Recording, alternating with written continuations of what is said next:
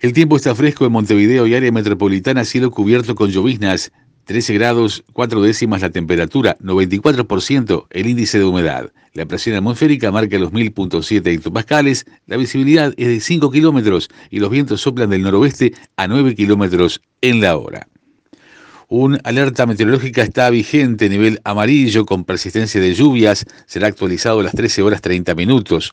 Las principales localidades afectadas son todo el departamento de Canelones, al igual que Colonia, gran parte de Durazno, todo el departamento de Flores, parte del departamento de Florida, todo el departamento de La Valleja, Maldonado, también Montevideo, gran parte de Paysandú y todo el departamento de Río Negro, gran parte de Rocha, al igual que todo el departamento de San José, al igual que Soriano, en Tacuarembó solamente Paso de los Toros y Rincón del Bonete, y en 33 María Albina y Valentines.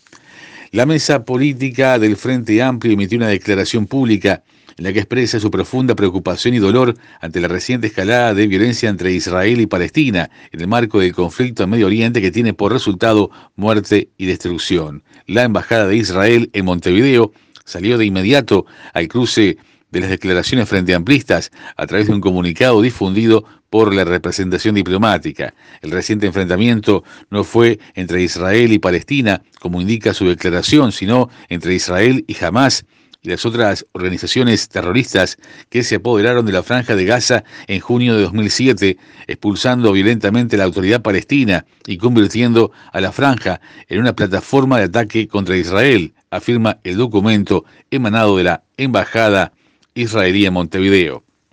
La escalada fue el resultado de una decisión planificada y coordinada por Hamas, frustrado por la decisión del presidente de la autoridad palestina, Abu Mazen, de suspender las elecciones presidenciales dos semanas antes. Hamas aprovechó los días sensibles del Ramadán y de Jerusalén para incitar a la violencia contra israelíes y aumentar la tensión deliberadamente, agrega la declaración de la Embajada de Israel en Montevideo en respuesta al comunicado del Frente Amplio. La coordinadora por la memoria de 33 difundió un comunicado en el que denuncia la provocación de efectivos militares y policiales mientras una decena de jóvenes preparaba una intervención artística el 19 de mayo de cara a las actividades ya pasadas por la Marcha del Silencio. La coordinadora pintó huellas en la calle durante el recorrido usual que realiza la marcha en el departamento y en ese marco se registraron hechos de suma preocupación y alerta en el transcurso de la intervención frente al batallón de Infantería 10, donde se encuentra una placa de memoria que rinde homenaje a Luis Nucho Batalla, punto de inicio de la marcha de silencio en el departamento. Efectivos militares con dispositivos celulares procedieron a salir del establecimiento militar y grabar, dice el comunicado, a los compañeros militantes que se encontraban en el lugar y al ser consultados por el motivo de la grabación volvieron a entrar al establecimiento militar, se dice también en el comunicado. Luego, mientras la intervención continuaba frente al Liceo Departamental 1, frente a la placa de memoria que rinde homenaje a los jóvenes del 75, acudieron al lugar efectivos policiales que fueron llamados por los militares antes mencionados, que alegaron que percibieron agravios y provocaciones nunca existentes se dice entre paréntesis, añade el texto. Este lunes comenzará la vacunación descentralizada en más de 300 localidades del interior profundo que cuentan con menos de mil. Los habitantes serán inoculados con Pfizer y para ello se usarán las dosis que arribarán este sábado precisamente. Lo confirmó el secretario de la Presidencia de la República, Álvaro Delgado, al señalar que en un acuerdo entre ACE, el Ministerio de Salud y las intendencias departamentales, eso va a ayudar y reforzar para tener las vacunas correspondientes. Un estudio de la Universidad de la República concluye que el COVID-19 no se transmite por el agua de las piscinas termales.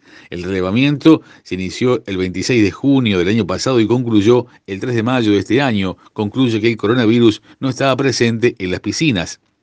Los investigadores de la Facultad de Ciencias tomaron muestras del agua de las piscinas de las termas del Daimán de forma semanal, quincenal y mensual, así como en una cañada y en el sistema de saneamiento del complejo turístico. Por casos de COVID-19, la segunda división profesional prorroga una semana el comienzo del torneo.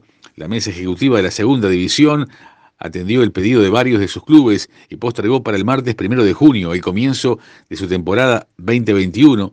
en el año en que en simultáneo participarán más campeones del uruguayo de la A, Rampla Juniors, Defensor Sporting y Danubio.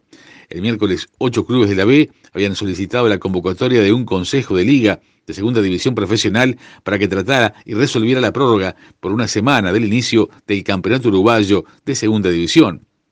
Este jueves se había sorteado el calendario del torneo, que comenzará con estos partidos: Albion Cerro, Villa Teresa Juventud, Racing Uruguay Montevideo, Atenas Rampla Juniors, Central Español Danubio y Defensor Sporting Rocha. En básquetbol, Capitol dio la nota al aplastar a Aguada y lo eliminó de la Liga Uruguaya. El equipo del Prado se impuso 106-81 y dio vuelta a su serie ante el bicampeón, por lo que será rival de Olimpia en cuartos de final. Capitol jugará cuartos de final frente a Olimpia el próximo lunes a las 21.45 y el miércoles a las 19.15 y de haber tercer encuentro se jugará el viernes. El ganador de esa serie enfrentará a Biguao Malvin. Este sábado a las 21.15 se definirá el último clasificado a cuartos de final cuando se enfrenten Peñarol y Goes. El vencedor se topará con Urunday Universitario y quien avance en ese cruce jugará semifinales ante Nacional o Defensor Sporting. En la escena internacional, el expresidente brasileño Luis Ignacio Lula da Silva insistió que no descarta disputar la presidencia de su país el año que viene, pues después de ver a Joe Biden ya no se siente viejo para hacerlo. En una entrevista con el diario británico The Guardian, el líder metalúrgico y es presidente del gigante sudamericano entre 2003 y 2011, dijo además que quiere hablar con eh, la sociedad brasileña para poder decirles, es posible para nosotros construir un nuevo país, es posible hacer feliz a este país nuevamente. El tiempo continúa fresco Aquí en el sur, cielo cubierto con lloviznas, 13 grados 6 décimas la temperatura. Para mañana domingo, 9 grados la mínima, 14 la máxima, con cielo nuboso y cubierto, precipitaciones. Y para el lunes 24, 8 grados la mínima, 15 la máxima, con cielo cubierto a nuboso.